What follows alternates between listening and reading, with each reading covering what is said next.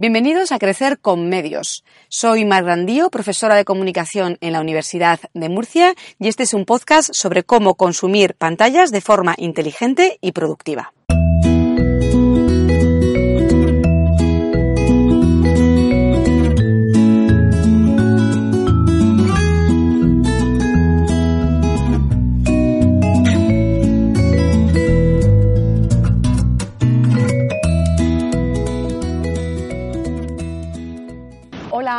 Bienvenidos todos a este segundo episodio de Crecer con Medios, que estoy grabando desde un parque en el centro de Washington, una ciudad en la que estoy desde hace unos meses investigando en la Universidad eh, de Georgetown un tema relacionado con el consumo mediático de las familias bilingües. Así que quería empezar a tratar con vosotros aquí en el podcast algunos de los temas y de las conclusiones a las que estoy llegando, indagando la cuestión del bilingüismo, los medios de comunicación, bueno, y en concreto la televisión. Así que el tema de este segundo podcast va a ser precisamente, bueno, qué es ser bilingüe, cómo podemos ah, definir a un niño ah, bilingüe, cuándo eh, sería apropiado introducir eh, una exposición a un segundo idioma en los niños y eh, cómo los medios de comunicación, sobre todo la televisión, puede ayudarnos en este viaje hacia el bilingüismo con nuestros hijos. Así que vamos a empezar precisamente bueno, por definir qué es esto de ser bilingüe o un niño bilingüe, porque aquí es cierto que los expertos lingüistas, yo no soy ni lingüista ni ah, filóloga, pero sí me he estado informando y hablando con algunos profesores este tiempo aquí en, Georgetown, y eh, sí que es cierto eh, que están eh, utilizando una definición de bilingüismo cada vez más laxa. Porque si somos estrictos con lo que es ser bilingüe, y por lo tanto lo, lo, que significaría que un niño fuera bilingüe, eh, sería precisamente eh, un niño, una persona que es capaz ah, de manejarse en los dos idiomas a nivel nativo. Esto, evidentemente, eh, puede ser factible eh, en los primeros años del niño, sobre todo los que nacen en familias bilingües. Después eh, pueden continuar ese bilingüismo con una formación específica en un ah, colegio bilingüe. Y tercero, tendrían que continuar en la edad adulta desarrollando tanto a nivel personal como a nivel profesional ese bilingüismo. Evidentemente que una persona sea bilingüe, eh, teniendo en cuenta esta definición exacta, es algo bastante raro. No es que sea imposible, existen personas completamente eh, bilingües, pero es evidente que tienen que ser personas que han nacido en un seno de familia bilingüe, que han continuado una formación en educación también eh, bilingüe y que luego desarrollan su vida personal y profesional también en un contexto dual o incluso con más idiomas. Es por tanto lo que están utilizando ahora eh, los expertos un tipo de bilingüismo más eh, laxo, en el que incluiría eh, básicamente a personas que son capaces de manejarse tanto a nivel personal como a nivel profesional en dos idiomas. No significa que se manejen al mismo nivel en los dos idiomas, es decir, puede ser que haya un idioma que esté, digamos, bueno, que sea superior en el manejo o que sea más fácil para esa persona utilizarlo, pero sí que sería una persona completamente competente en las dos eh, lenguas. Por tanto, yo creo que cuando hablamos eh, de intentar que los niños sean bilingües, que esto es algo que yo creo que muchos padres pues eh, probablemente estén pensando o que quieran conseguir con sus niños, tenemos que pensar que eh, si no han nacido en una familia bilingüe ni va a estar en una formación eh, bilingüe eh, pues 50-50%, que sobre todo lo que vamos a intentar es que sean bilingües emergentes, es decir, esta definición más laxa de bilingüismo en el que, que queramos que estos niños sean completamente competentes en dos lenguas al menos o incluso que puedan llegar a ser competentes en una tercera lengua. En este sentido, eh, aquí sí que los expertos son bastante más eh, claros y sí que eh, aconsejan que cuanto antes introduzca ese, segundo idioma, sobre todo en familias que sean monolingües, pues mejor, ¿no? Como dicen aquí, the sooner the better. Ya se han comprobado, hay investigaciones en las que se demuestran que los fetos, incluso en la barriga de su mamá, son capaces de distinguir la lengua materna de su madre frente a otras lenguas. Y esto es algo que evidentemente el niño conforme va a ir creciendo va a ir perdiendo, pero sí que es cierto que en los primeros años uh, de vida el niño va a ser mucho más susceptible a eh, comprender, entender y diferenciar diferentes eh, idiomas. En este sentido, también eh, yo creo que es importante que eh, conozcamos todos que, eh, aunque cuanto antes se introduzca ese segundo idioma, es evidente que va a ser mejor, tampoco hay que obsesionarse con el tema de que si no se introduce en un periodo concreto, no vamos a poder conseguir que el niño sea bilingüe.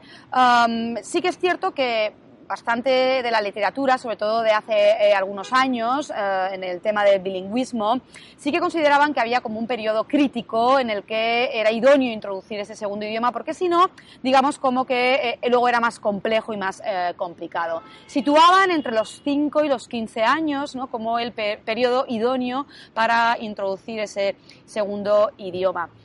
bien es cierto que ahora se está comprobando con investigaciones que incluso gente que se ha introducido en un idioma pues, eh, en la adolescencia incluso más tarde, han conseguido ser estos bilingües emergentes, o sea, manejarse muy bien y a un nivel eh, muy alto en esas dos eh, lenguas.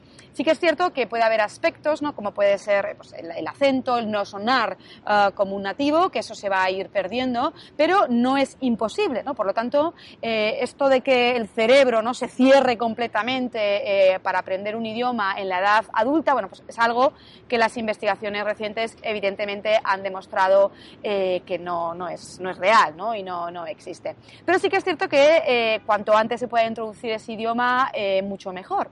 Y también hay otra premisa, que esto yo creo que es importante, porque aquí sí que los medios de comunicación nos van a ayudar mucho, es el tema de la exposición.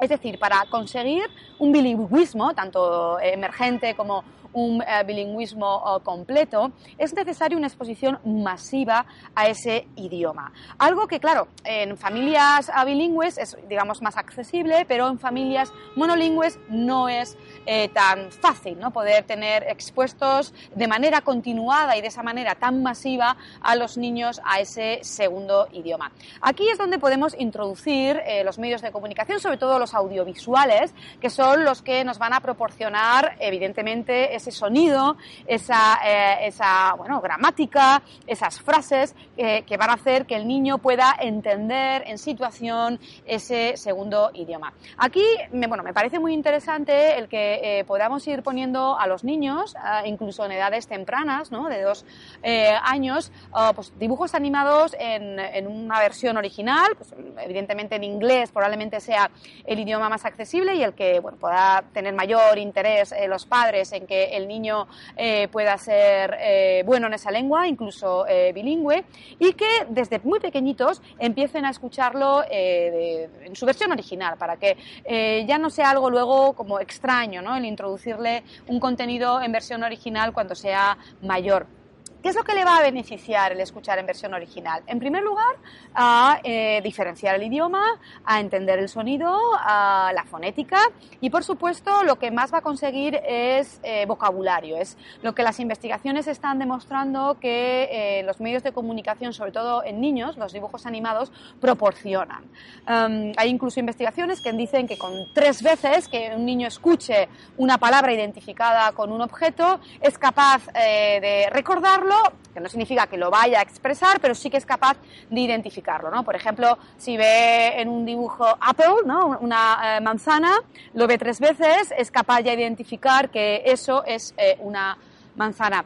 Aquí eh, también es eh, importante todo el tema eh, que hablábamos en el primer episodio de la interacción con los padres, porque los niños, comentábamos en el primer episodio, necesitan una interacción de un adulto para interiorizar y aprender lo que están viendo en las pantallas. Y aquí también esto es muy claro, porque el niño, aunque vea esa manzana en el dibujo animado y lo repitan y canten canciones ¿no? con, con, esa, con ese objeto y con esa palabra, sin luego no ve, eh, digamos, esa representación en la realidad, le va a costar mucho poder interiorizar esa, esa palabra y ese significado, ¿no? Por tanto, es muy bueno que aquí los padres eh, acompañemos en ese eh, visionado y determinadas, ah, bueno, pues objetos que aparezcan en esa pantalla, que lo podamos extrapolar en nuestra vida cotidiana y poner, bueno, sacarlo un poquito a, a colación en conversaciones, ¿no? fuera eh, de esa proyección, en nuestra vida eh, diaria.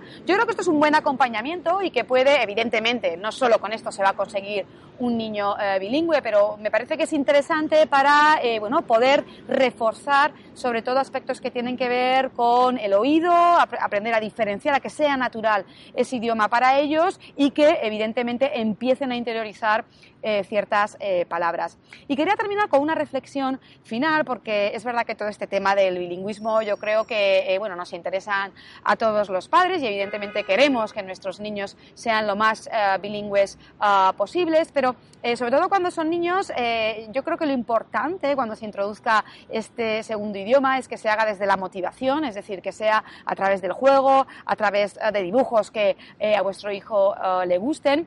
Y por otro lado, que todo este tema del bilingüismo yo creo que va eh, más allá y es más, digamos, profundo que el hecho de que aprendan ¿no? una serie de palabras, como decía antes, ¿no? que sea capaz de contar eh, hasta 10 o hasta 50 cuando, tiene tres o, cuando tenga tres o, cuatro años. Y es que hay investigaciones, y a mí esto la verdad que es lo que a mí me parece que es lo más potente de, intentar conseguir a, niños bilingües, y es que eh, los niños bilingües, es decir, los niños que han sido introducidos en dos eh, idiomas y que por lo tanto están expuestos a, dos idiomas, son niños que cuando se adentran ya, digamos, en un tipo de niñez eh, más adelantada, es decir, con cinco o seis años, se empieza ya a demostrar que son niños con una capacidad de empatía más grande y con una capacidad de entender la posición del otro, de entender al otro con mayor proporción que un niño que solo se maneje en un idioma. Y a mí esto me parece fundamental, ¿no? porque al final el idioma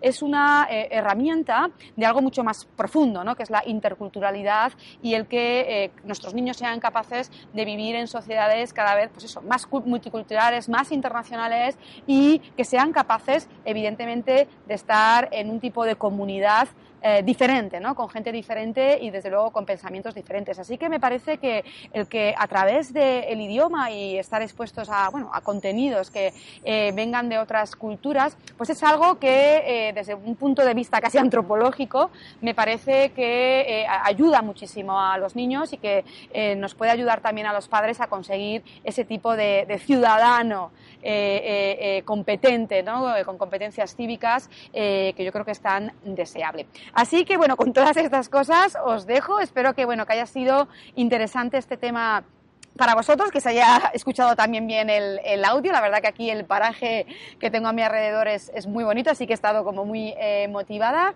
Eh, comentaros lo de siempre, dejadme eh, los mensajes que queráis a través de Twitter, Margrandío o de Instagram. Estaré encantada de contestar e incluso de tratar temas que os parezcan interesantes. Y bueno, ya os digo que este tema del bilingüismo y los medios de comunicación lo iré sacando también más veces porque es el tema que estoy trabajando aquí uh, Washington. Así que con esta eh, reflexión final os dejo hasta el próximo episodio de Crecer con Medios. Muchas gracias.